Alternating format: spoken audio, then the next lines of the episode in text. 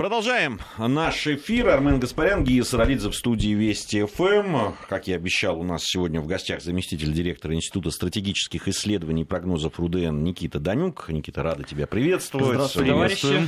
В нашей студии вместе будем подводить итоги а, недели. Вчера мы с Алексеем Мухиным как раз были в эфире в тот момент, когда президент России уезжал из наделавшей шуме, шума свадьбы, которая по Европе, да не только в Европе, да, так э, прозвучала. Ну, уже на вторую пригласили. Теперь к Шрёдеру. Пишут об этом Ну, вроде бы Кремль опровергает уже вот это приглашение, поэтому большой ну, переполох свадебный Владимир Путин совершил. Может быть, Шрёдер пока не определился. А, вот, а там посмотрим. А, как раз в этот момент уезжал на переговоры с Ангелой Меркель. Мы предполагали, о чем пойдет речь какие будут результаты, и не, в общем, э, Алексей Мухин в данном случае был провидцем. Абсолютно сказал, что мало что мы узнаем на следующий день по поводу того, о чем договорились или не договорились, потому что никакой особой информации не будет. Ну, если не считать украинских СМИ, они уже ну, все тебе понятно. расписали. Они, они-то все знают. Это они дознали да, еще. До. Еще не закончился, а уже была Слушай, аналитика. Они писали о том, что Порошенко дал несколько ценных указаний Меркель, как себя вести, о чем говорить, что там говорить. Они не то, они просто под их диктовку проходили. Это все понятно. Оставим их в покое. А, вот, Никита, на, на твой взгляд, почему, во-первых, действительно э, не, не, большинство серьезных людей, которые следят за международными событиями, в том числе за э, событиями в наших отношениях с Европой и с Германией в частности, э, предполагали о том, что договор каких-то, во-первых, и договоренностях таких особых не будет, о чем, кстати, говорила и сама Меркель, э, что не ждет какого-то прорыва.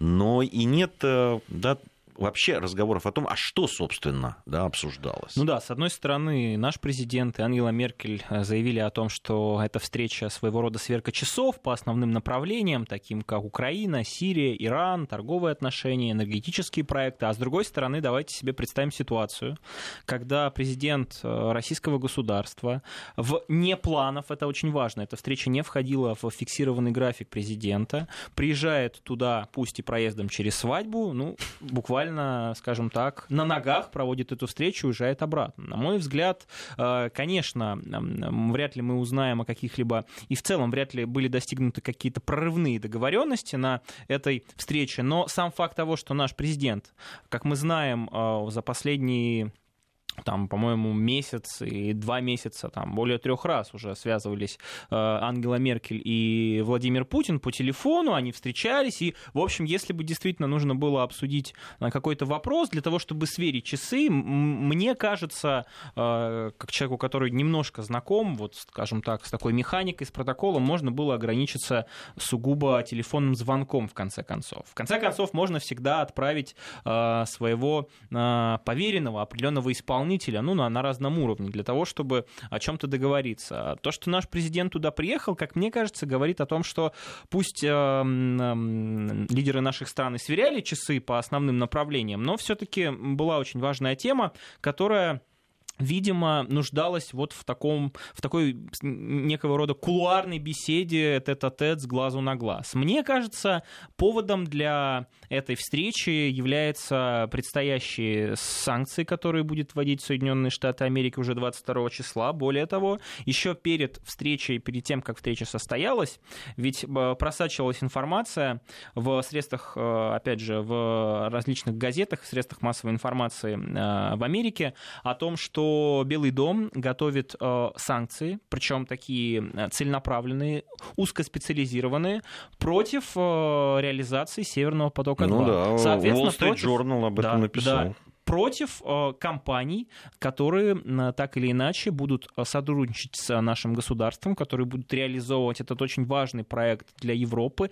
И в целом ведь э, важно понимать, что э, сейчас наш президент, мне кажется, делает очень правильные шаги. Мы знаем все прекрасно, что из Германии у нас отношения не очень хорошие. Германия это та страна, которая, как мне кажется, во многом была ответственна за то, что сейчас происходит на Украине. Германия это та страна, которая одна из первых подняла над собой стяг антироссийских санкций, присоединяясь к этим антироссийским санкциям. Но вместе с тем похолодание отношений между Штатами и между той же Германией, ну и в целом да, Европейским Союзом, они как раз а, позволили открыть определенное окно возможностей. Да? То есть вот разморозить тот политический контакт, который и так между нашими странами еще наверное, с 2012 года э, с каждым годом все истончался и истончался по разным причинам, но, тем не менее, позиция Соединенных Штатов Америки в отношении своих э, еще совсем недавно э, надежных союзников и партнеров Европейского Союза в корне изменилась. Они воспринимают их даже не как младших партнеров, а как своих конкурентов торговых, геоэкономических. И в этом контексте а, Ангела Меркель удивительным образом, я вот постоянно критикую Европу и Германию за отсутствие а, четкой позиции, за невозможность проявить в, по-настоящему э, свой суверенитет, обозначить его, свои национальные интересы, за отсутствие э, внешнеполитической субъектности по очень многим вопросам. Но вот здесь, как мне кажется, Ангела Меркель все-таки руководствуясь как раз интересами Германии, решила встретиться с нашим президентом для того, чтобы обсудить ряд вопросов, ну и в первую очередь, как мне кажется, попытаться показать нашему президенту, что э, реализации Северного потока-2 в том числе ничего не угрожает. Мы знаем, что э, Северный поток-2 это очень важный энергетический проект, в первую очередь коммерческий, который, э, целью которого является транспортировка российского газа на территорию Европы, ну, собственно, Германию. Это 55 миллиардов кубометров газа. Теоретически должно, собственно, не теоретически, я уверен, что так и произойдет. Будет построено две ветки. И Германия, которая уже на настоящий момент является главным реципиентом российского газа в Европе, там до 40% своей потребности в газе она закрывает э, как раз э, импортом газа из России. И в целом э, энергетика Европейского Союза, она зависит, в общем-то, от наших углеводородов, там до 37% э, это доходит. Прекрасно понимает, что попытка сторонних сил, в первую очередь Соединенных Штатов Америки, остановить эту реализацию этого проекта, наносит, нанесет непоправимый ущерб национальным интересам, нанесет непоправимый ущерб промышленности, а, европейскому, немецкому бизнесу, ну и в целом как я уже до этого говорил, а, этот проект очень важен даже с точки зрения геополитики для Германии, потому что с помощью него она уже будет не просто главным импортером российского газа, она еще может распределять этот газ, превратиться, ну, если не в по-настоящему такой газовый хаб, коим собирается стать, э, по аналогии, кстати, Турция, опять же, используя и наш газ, и используя другие альтернативные э, поставки, маршруты поставок этого газа. И в этом контексте, мне кажется, у Ангелы Меркель за последнее время появился один из многочисленных шансов показать свою субъектность, показать все-таки, что у Германии есть интересы, которые э, выше стоят, чем так называемая трансатлантическая солидарность, чем все эти пустые очень часто разговоры о единстве там, глобального Запада на основе каких-либо ценностей, хотя, как я очень часто говорю, именно Ангела Меркель сейчас является таким негласным хранителем ключей да, от демократического рая, который передал э, эти ключи Барак Обама. И вот это накануне как раз новой санкционной волны, витка в отношении нашей страны, очень-очень важно. Тут я хотел бы еще внести небольшую ясность. Дело в том, что... Никит, сейчас Ангелу Меркель, начиная с понедельника, будут утрамбовывать даже не в асфальт, а в гравий. Всеми имеющимися ресурсами у Соединенных Штатов Америки. Она, Потому... она сбежала. Ее, они будут, она с понедельника там, или со вторника у нее. А это не помешает утрамбовывать. У нее вояж по Закавказью. Она, кстати, вот любопытно, что именно это да. время выбрала на. Э, ну, хотя конец августа хорошее время для того, Там чтобы туда кстати, съездить. Мне кажется, в любое время может туда поехать и насладиться. Она ну. вот Армения, Азербайджан, Грузия, вот она посещает, и вот э, в свете тех э, да, слов, которые сказал Никита по поводу Светоч, да, там, да. и хранительницы ключа, как раз вот любопытно, что она именно этот регион да, поехала посещать. И любопытно другое. Вообще сейчас очень активизировалась эта международная жизнь и встреча, ведь в понедельник президент России, был. президент России, нет, я имею в виду уже будущее, mm. в этот понедельник, завтра, то есть будет встреча, или во вторник будет встреча президента России с президентом Финляндии. Хотя они не так давно виделись, в общем-то, да, там. Но там Трамп мешал. Там Трамп мешал, да, и решили, видимо, есть. Э, э Назрела необходимость отдельно Ну, кстати, Финляндия это одна из стран, по э, территории которой, по экономической зоне которой пройдет, э, в том числе вот ветки Северного потока 2 из Финляндии, из Швеции, из той же Германии у нас как раз никаких разногласий нет с точки зрения реализации этого проекта. У нас есть эм, непонятная позиция позиция Дании, которая делает очень хитро. А, она, во-первых, внесла в свое законодательство очень важный пункт, согласно которому она может торпедировать вот подобного рода проекты, а, объясняя это даже не ущербом экологии, как это раньше было, или еще какими-то другими вещами, а непосредственно политическими политическими задачами. То есть они говорят, этот а, проект... А у Дании есть политические задачи, а, стесняюсь спросить. Ну, они в чем? Смотрите, а, так как про э, реализация этого проекта невозможна, ну, точнее, она возможна в обход вот там определенной зоны территориальных вод именно, да, Дании, в исключительно экономической зоне можно сделать все намного проще, как бы без разрешения Дании, но немножко дольше, да, и проект немножко нужно переделывать, хотя мы, в принципе, готовы это сделать, и даже, по-моему, не дороже будет. Но, тем не менее.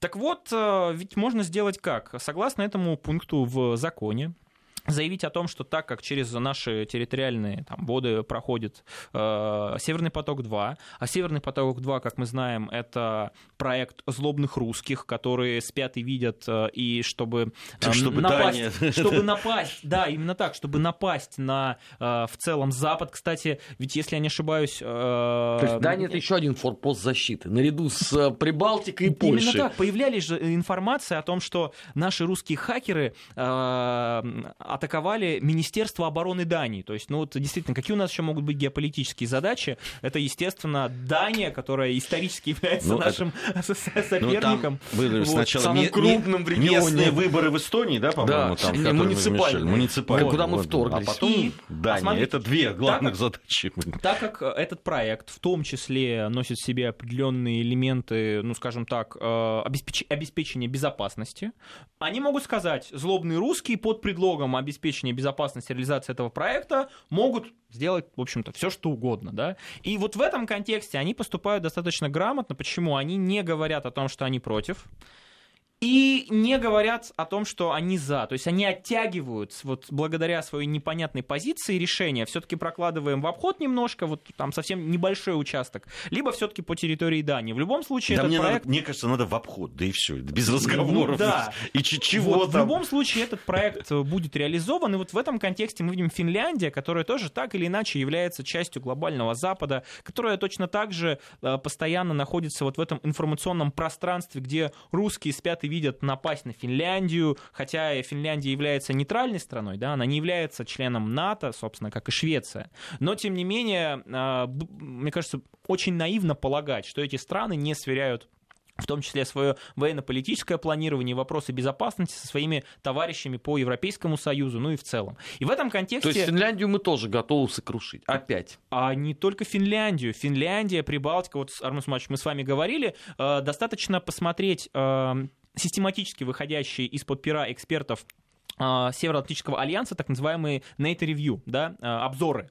И там черным по белому постоянно описываются сценарии военного столкновения русских, а, точнее, Запада и некой силы такой вот, ну, соседа с Востока. Они очень часто Со столицы в городе Москва. Ну, очень похожи на нее, да.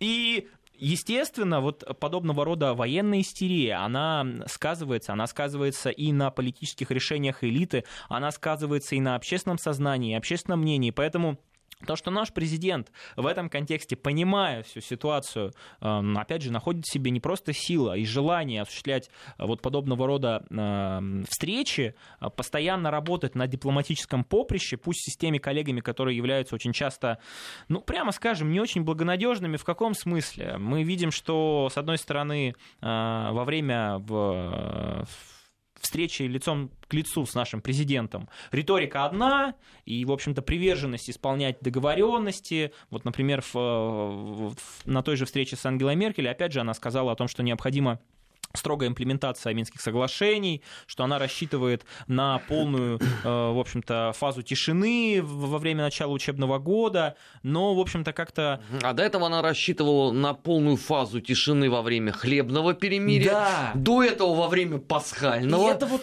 очень большая проблема, потому что с глазу на глаз с Владимиром Путиным они все вытягиваются по стоке смирно и говорят, да, мы должны обеспечивать гарантии, эм, потому что мы являемся этими теми сторонами, которые эти гарантии и должны обеспечивать. Прошу прощения за тавтологию. Да, мы хотим, чтобы ситуация на юго-востоке Украины была как можно быстрее стабилизирована, а потом, когда дело доходит до конкретных заявлений уже не в отношении там, Москвы, а в отношении тех, кого нужно принуждать исполнять эти соглашения, я имею в виду в первую очередь, конечно, Киев, ну вот эта уверенность европейцев и там Ангелы Меркель и Эммануэля Макрона, она как-то пропадает. Но это, эм, в общем-то, те реалии, в которых существует наша страна, поэтому, как мне кажется, очень важно, что наш президент, не будем забывать, мы же находимся, или еще не сняли с нас эм, полную изоляцию международную, не знаю. Не, не сняли. Не сняли. Ну вот, в условиях э, Страна изгой. полной, да, с полной И потенциальный спонсор мирового терроризма. Да, вот. Прошу не забывать. Они это. удивительные Очень люди важно, что мы приезжаем в все-таки. Финляндию, Э, Никита, они удивительные люди, конечно. Э, Наверное, уже надо перестать удивляться, но я вот не могу. Я, видимо, такой все-таки с душой ребенка человек. И постоянно, и постоянно, да, иногда по-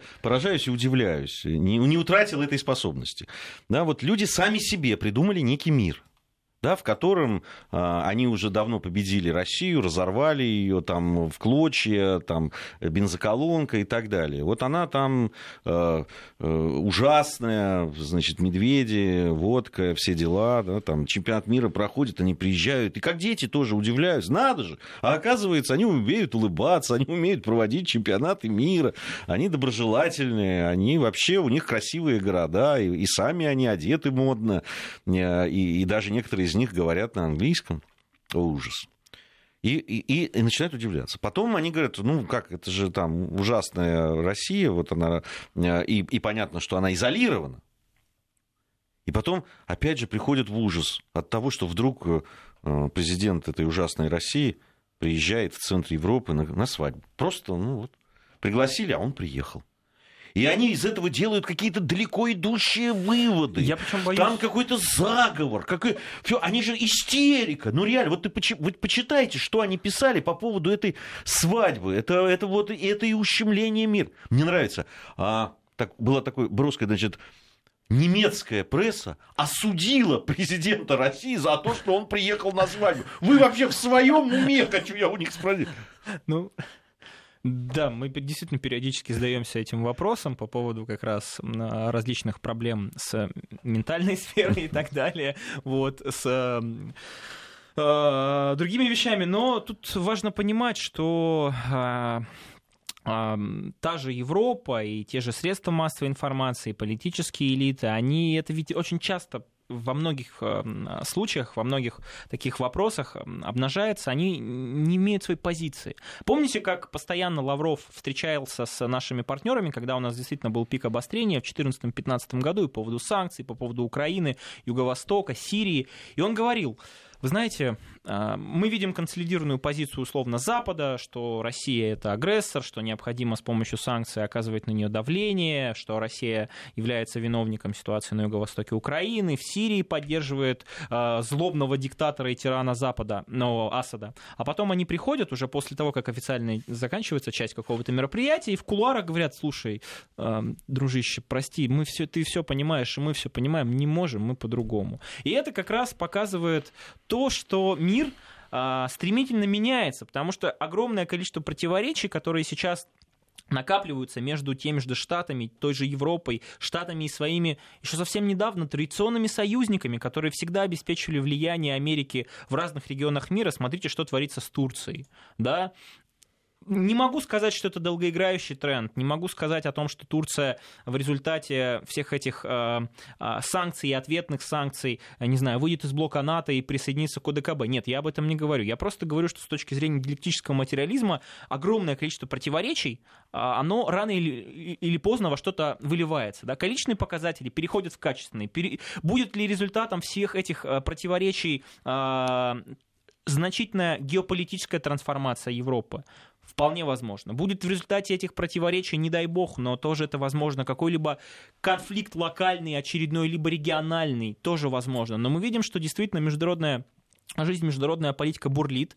Мы видим, что Дональд Трамп это в том числе еще больше запустил процессы эрозии вот этого э, однополярного мира с, во главе с э, единственным гегемоном Соединенными Штатами Америки. Но он Сирию отказался спонсировать. Не только. Он отказался спонсировать Сирию. Сказал, политика... пускай саудиты этим всем занимаются. Они богатые Штатов Америки теперь вообще не строится на так называемых ценностях вот этого глобального просвещенного Запада. Он а, свернул различные программы мягкосиловые, культурно-образовательные. То есть он их не полностью закрыл, он свернул. И он говорит, America's first, uh, let's make America great again, национальный интерес, национальная экономика, безопасность, рабочие места – а товарищи из Европы пусть заплатят за это, а товарищи из э, других регионов, наши союзники традиционные, пусть заплатят за это. А в меню там другие позиции есть, кроме того, что платить? Ну хотя бы каяться там есть? Ну, вполне. Ты знаешь, там так, можете не каяться, но платить. Но платить обязаны, да. Вот, и в этом контексте, как мне кажется, э, видно, что э, наша страна это как раз один из тех столпов, центр силы так скажем, формирующегося полицентричного мира, да, не скажу многополярного, потому что когда э, мир имеет определенные полюсы, такие, очень часто эти полюсы друг с другом, ну, скажем так, враждуют. И когда есть много центров силы, которые взаимодействуют э, друг с другом, э, создают определенное пространство географическое, геоэкономическое, геополитическое, э, это всегда очень важно. И вот, например, наши действия, наша попытка расширить кооперацию в энергетике с странами Запада, с нашими традиционными, в общем-то, торговыми партнерами, ну, это, это абсолютно очевидно. Германия на 2017 год наш второй торговый партнер. Там у нас, по-моему, 8 с чем-то процентов товарооборота. Ну, это он исторически объема. у нас такой партнер. Да, это не вот что сейчас это случилось. Вот я и говорю, наши традиционные партнеры. Можем вспомнить историю. Говорили же о том, что страшная сказка, о, сказка, действительно, страшный сон англосаксонского мира. Я как бы не сторонник англосаксонских заговоров и так далее. Хотя, конечно, англичанка гадит и очень часто часто. Но тем не менее, э, союз Германии вот этой срединной... Русско-прусский Русско союз, союз и России. Вот действительно, и мы видим, что э, товарищи, которые сидят по ту сторону океана, а, а, для них страшно представить, что закончится противоречие у Германии и России, и они смогут создать, ну, альянс, естественно, на взаимовыгодных ну, на самом деле, удивительным образом, э, действительно, противоречий, вот, ну, э, противоречий, которые действительно были бы, отвечали бы там экономически, они, может быть, есть, и даже противоречиями, может быть, разные подходы к чему-то. Противоречия сейчас э, исключительно в, в головах, я бы сказал, да, там политиков, которые в Германии сейчас правят. Временно у власти. Ну да, все в этом мире временно. Новости у нас, затем вернемся. Недельный отчет. Подводим итоги. Анализируем главные события. 16.35 в Москве. Продолжаем подводить итоги недели в программе «Недельный отчет». Никита Данюк, заместитель директора Института стратегических исследований и прогнозов Руденс сегодня вместе с нами подводит эти итоги. Там... Подожди, прежде чем ты да. к другой теме перейдешь, нет, нет, я хотел продолжить. Важная поправка да. очень. Мы ошиблись. Ну, вернее, я ошибся. Речь не про коноплянка, конечно, шла, а про Зазулю и выгнали его из рая Валикана. Вот это ты вернулся. Да, это вот в прошлом часе, потому что сейчас опять будет потом истерика, что вот поклонники футбола не знают. Знаем мы, забываем просто. Бывает. Не, не молоды. Да.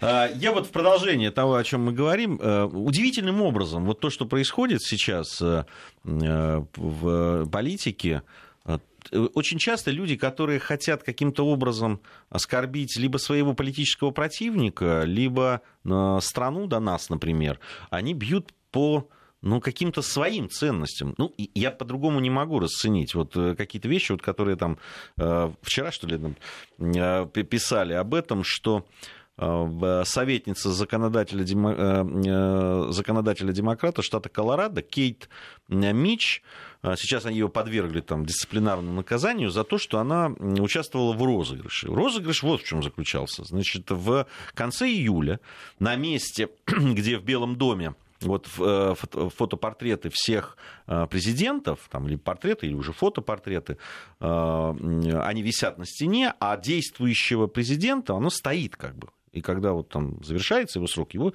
на стенку, значит, помещают. Так вот, вместо портрета нынешнего американского президента Дональда Трампа шутники выставили фотографию Путина. И понимаете, они тем самым, да, они думают, что они оскорбили Трампа, вот, мол, да, там вместо тебя Путин правит. То, что они оскорбляют свою страну, мне кажется, они даже не догадываются.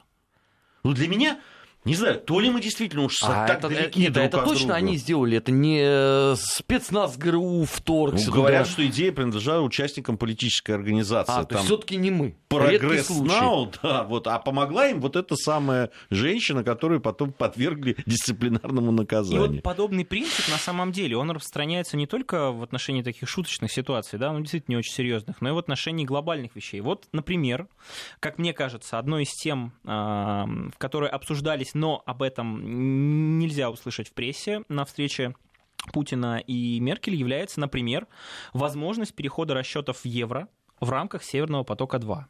Не секрет, что когда Соединенные Штаты Америки покинули, собственно, соглашение по Ирану, вот эту иранскую ядерную сделку, европейцы крайне негодовали, и до сих пор, кстати, даже на встрече с нашим президентом обе стороны заявили о том, что это глупое решение, необходимо все-таки придерживаться договоренностей. И что в итоге получилось? А, Иран официально приостановил международные транзакции свои в долларах и перешел в этих, в этих расчетах на евро.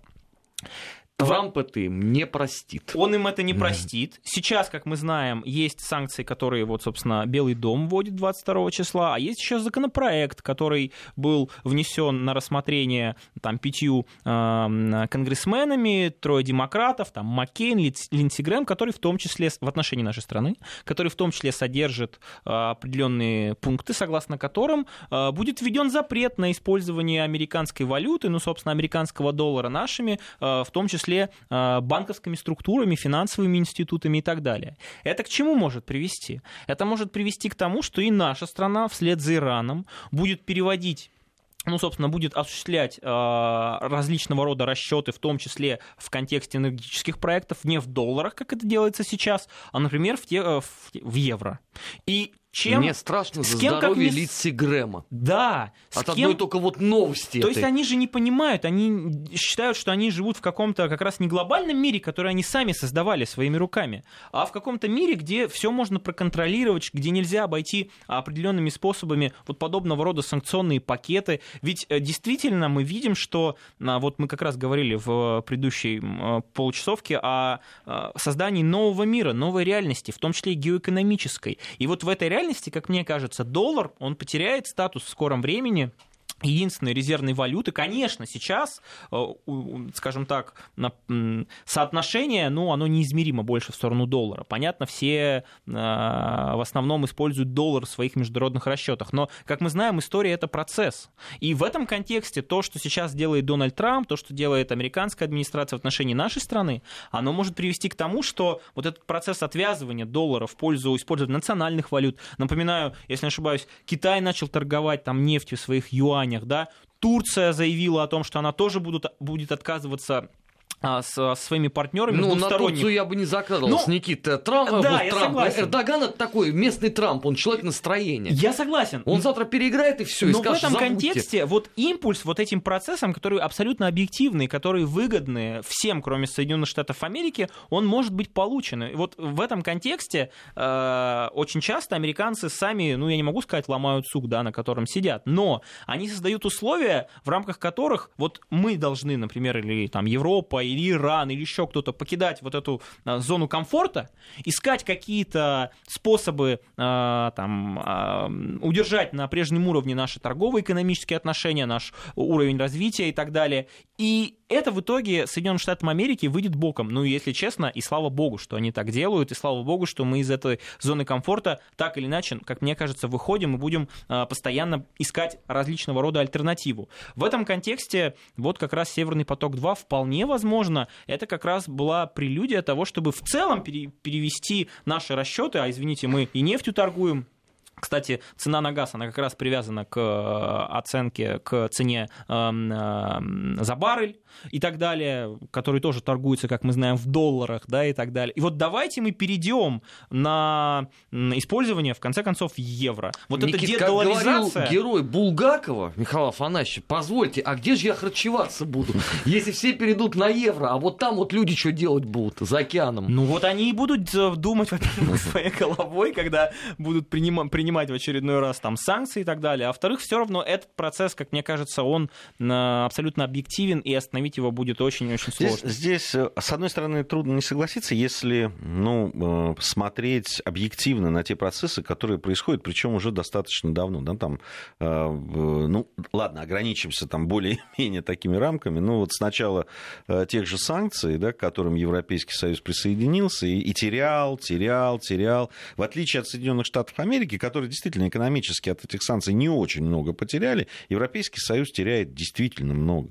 Я этот раз общался с испанскими журналистами, которые э, сказали мне, ну уж не знаю, насколько они там сведущие, но я им верю, когда они о своей стране говорят, что э, э, сельхозпроизводители, которые лишились российского рынка, они так и не сумели его ничем заменить. Конечно. Они так и не восстановились. А как же соседняя страна, которая обещала завести все, что не попадет в Россию, ну, не вот, потянула по финансам? Ну вот вот за что купил, зато вот продаю. в Италии, например, 200 тысяч рабочих мест ориентировано строго на российский рынок в разных отраслях. То есть это и сельское хозяйство, это и высокотехнологичная продукция, это и легкая промышленность, это машиностроение. машиностроение. 200 тысяч, учитывая, что сама Европа, ну, прямо скажем, тоже сейчас не зияющий град на холме, и там огромное количество э, проблем, в первую очередь, социально-экономического характера. Вы посмотрите на уровень безработицы в европейских странах, вот опять же в той же Испании, в той же Италии, в Португалии, посмотрите на проблемы в банковском секторе в Италии. Франция, в общем-то, тоже, хоть и является одним из локомотивов так называемых Европейского Союза, но посмотрите в том числе на ее долг внешний.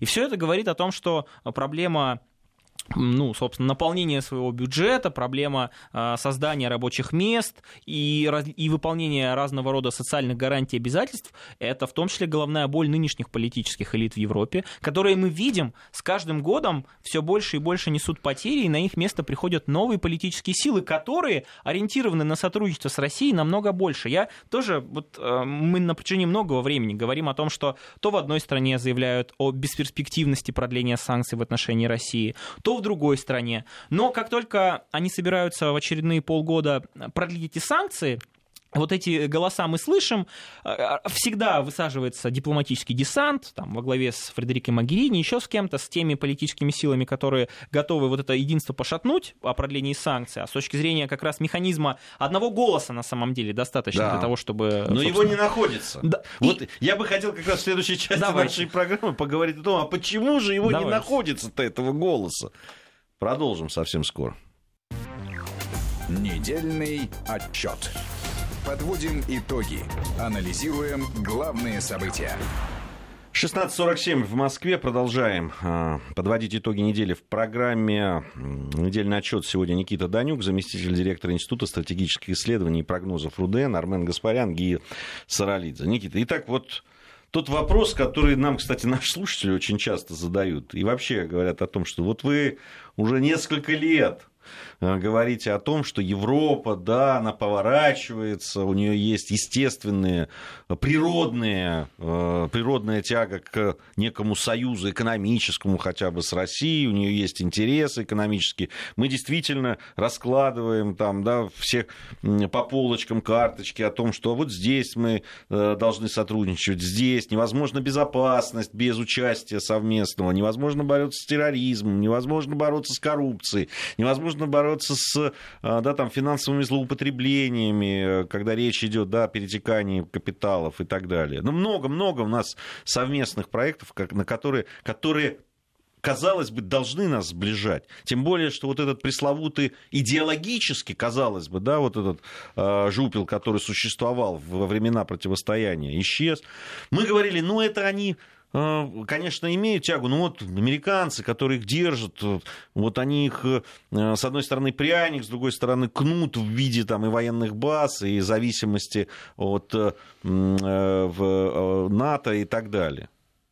Ну вот, казалось бы, такая, такой вариант. Трамп приходит, начинает им прямо вот по мордасам, что называется, по мордасам им. Эти, и, и, и так их унизил, и словесно, и, и физически, и как только. И вот он момент, когда можно ну хотя бы сыграть на... Главное, финансово-то как унизил. В том-то и дело. Это самое главное для них, да? Как помнишь, как в «Брате 2», да? Здесь... В чем сила, здесь, да, Нет, здесь, здесь все понарошке, кроме денег. Понимаешь? А тут финансово унизил. Ну, казалось бы, такой момент, ну, хотя бы сыграть в этот поворот. Хотя бы, ну, да, как-то по-настоящему потроллить их. России. Нет, даже этого нет. Как-то осторожненько так.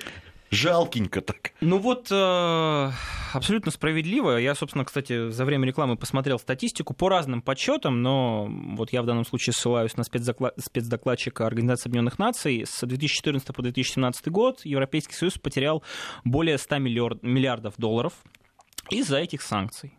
При этом был проведено, был проведен опрос среди немецких бизнесменов. 97% самых крупных немецких бизнесменов сказали о том, что санкции абсолютно контрпродуктивны, глупые и вообще, и вообще, и вообще, и далее по списку. А вот этот новый санкционный закон, а, он, да и в принципе старый пакет, как я уже вам говорил, он а, в принципе несет в себе очень важный один элемент, это как раз принцип экстерриториальности, когда э, будут э, штрафоваться и подвергаться ограничительным и карательным мерам э, не наши компании, энергетические, там, какие угодно, а наши партнеры международные. То есть, например, тот, кто хочет так или иначе зайти, вот, например, в Северный поток, будет его инвестировать, обслуживать, изготавливать оборудование, не знаю, обеспечивать безопасность, все что угодно будет делать вот с этим э, проектом, этот проект будет настолько из этих санкций токсичен, что любой человек, который связан, ну, физлицо, юридическое лицо, может попасть под вот эту санкционную машину, маховик Соединенных Штатов Америки. Нравится это европейцам? Конечно, не нравится. И тут опять возникает вопрос, почему, что называется, вот в этом тонком месте, где рвется, до сих пор не порвалось. А вот в этом уравнении Дональд Трамп – это переменная или константа? И вот тут вот э, я как раз очень часто задаю коллегам, экспертам, друзьям вопрос, а не кажется ли вам, что Дональд Трамп это своего рода предвестник надвигающихся перемен, но пока что еще не финальный, скажем так. Это своего рода симптом, который То говорит о том, что не все в порядке. декабристами Герцен, ну, да, что-то, что-то, что-то в этом роде. То есть мы же видим, что позиция европейцев заключается в следующем. Трамп нам абсолютно противен, идеологически мы с ним чужды, он пытается за, заставить нас заплатить за все, что мы раньше никогда не платили, а просто восполняли своей лояльностью и так далее, своим отсутствием суверенитета суверенитета и национальных интересов, но мы его переждем. Дональд Трамп и в Соединенных Штатах Америки, прямо скажем, позиции имеет не очень стабильные и а, шаткие да? Но при этом, если сходить из его экономических показателей, для достигнутых Америки. Для, для Америки, это он имеет стопроцентные шансы стать э, еще на один срок. Абсолютно если, согласен. Если продержится, во-первых, это потому что все говорят о том, что, ну, все, э, не знаю, насколько справедливо это замечание, но говорят о том, что все это довольно краткосрочные меры, которые приводят к краткосрочным результатам. А Дональд Трамп тактик. Он шоумен, тактик, для него абсолютно не важно думать на стратегическую перспективу. У него есть э, вот эта политическая конъюнктура, момент. Он сейчас делает все, чтобы потом, условно, человек, который придет после него и, будут, и будет разгребать вот эти авгиевы конюшни, сложности отношений с международными партнерами, в том числе э, эффективные, но, скажем так, недостаточно структурные реформы в экономике, которые потом могут отразиться большими проблемами. И он скажет, смотрите, кто был до меня, Абсолютный провал. Обама он костерит на при удобном поводе, говорит о том, что он неэффективный. И вот я ушел, смотрите, кто после меня. И мне кажется, вот для человека, ну, тут больше, скорее всего, о психологии, да, о психотипе, вот подобного рода для такого человека, ну, никаких рисков нет. У- у- уберут его, ничего страшного, у меня есть статистика, у меня есть цифры, я постарался сделать Америку снова великой. Ну, здесь Нет, не постарался, он уже объявил, что он ее сделал. А, ну Всё. да, да. Вчера в Да. Твиттере было написано. Здесь вопрос в том, что ну, европейские вот, политические э, различные лидеры, причем я сейчас говорю не о э, элите евросоюзовской, на мой взгляд, это бессмысленно вообще об этом говорить. Все-таки постепенно, на мой взгляд, принятие решения будет уходить в, в- к, к избранным нормально национальным лидерам и к национальным элитам. Ну, собственно, немецкая она и так уже существует, хотя все время вступает в противоречие с брюссельской. Ну и это, я убежден, это последний срок Меркель. Все. Это уже ее закат Здесь- политической здесь во- карьеры. здесь вопрос- Я бы не стал бы. Здесь Я вопрос, уверен. Я Здесь уверен. вопрос, я тоже так думаю, что, скорее всего, это последний срок, другое дело, и, и то она со скрипом, да, там. Да, а, досидит ли вообще? Ну, да. досидит, конечно, но... Скорее всего, ну. И мне кажется, в том числе и с этим связана ее, ну, такая не то чтобы вольность отношений, да, смотрите, с Путиным переговаривается по поводу Северного потока-2. Да, кстати, э, за последние четыре месяца э, частота встреч Меркель с Путиным и переговоров, и не только там э, встреч, но и телефонных разговоров, она впервые вот такая активная, э, э, последний раз это 4 года назад такое было. Ну, то есть Потом вот как раз а, налаживается нормальная политическая коммуникация, которая была до, собственно, 2014 года. И тогда у нас шероховатости были в отношениях, это понятно. Здесь вот вопрос, это политическая элита, э, ну, это и Меркель, не только Меркель, а и те вот страны, на которых может порваться-то, которые рискнут или нет в какой-то момент, отвяжутся они уж совсем или нет. А, Они, сначала они действительно там были обескуражены да, приходом Трампа. Не ожидали они вообще, что он победит. После того, как они победили, они все ждали, что, ну, наверное, он сейчас вот все это говорил, но будет поступать-то как обычно. Он и здесь пошел. Потом они ждали, что, глядишь, вроде как так против него такая волна поднялась. что Снимут его. Снимут Импичмент. его. Импичмент. Ну, ну, молились на это. И это не прошло. Да, а теперь на фоне того, что тут второй срок вообще просто светит, и надо чего-то делать. Но больше сидеть невозможно.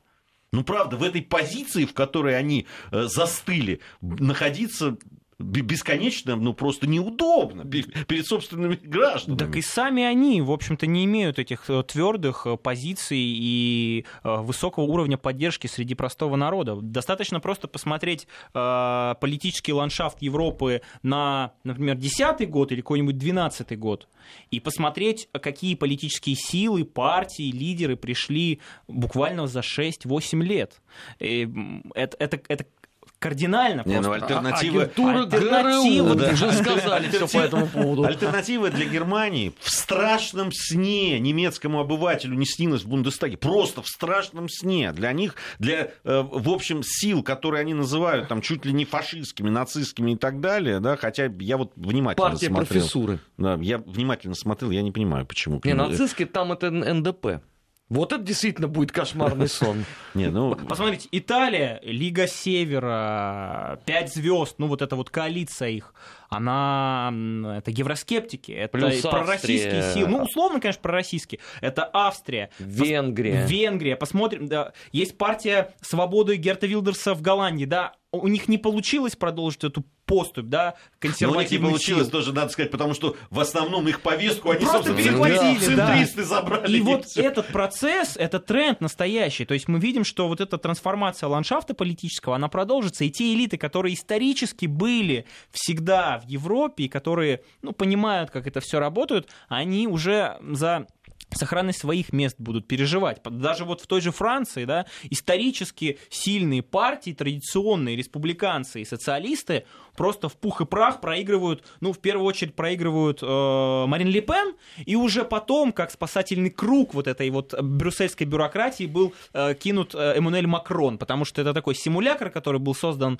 и, и слеплен из того, что было, вот, и так далее, но все-таки сохранили они свои позиции. Но это, опять же, говорит о определенной тенденции. И в этом смысле а, Европа с каждым годом все больше и больше будет пытаться выстраивать многополяр... многоформатные сотрудничество, то есть многовекторное. И, естественно, Россия, как, э, в общем-то, та страна, э, будет э, тоже этому способствовать. Я очень надеюсь, что помимо, вот в хорошем смысле, национализации европейских элит, и наша российская элита тоже будет с каждым годом все больше и тщательнее отстаивать интересы нашего государства и российского народа, потому что, ну, прямо скажем, и у нас еще остались определенные элементы, которые все смотрят на Запад, и солнце у них на Западе встает, и, и так далее и тому подобное.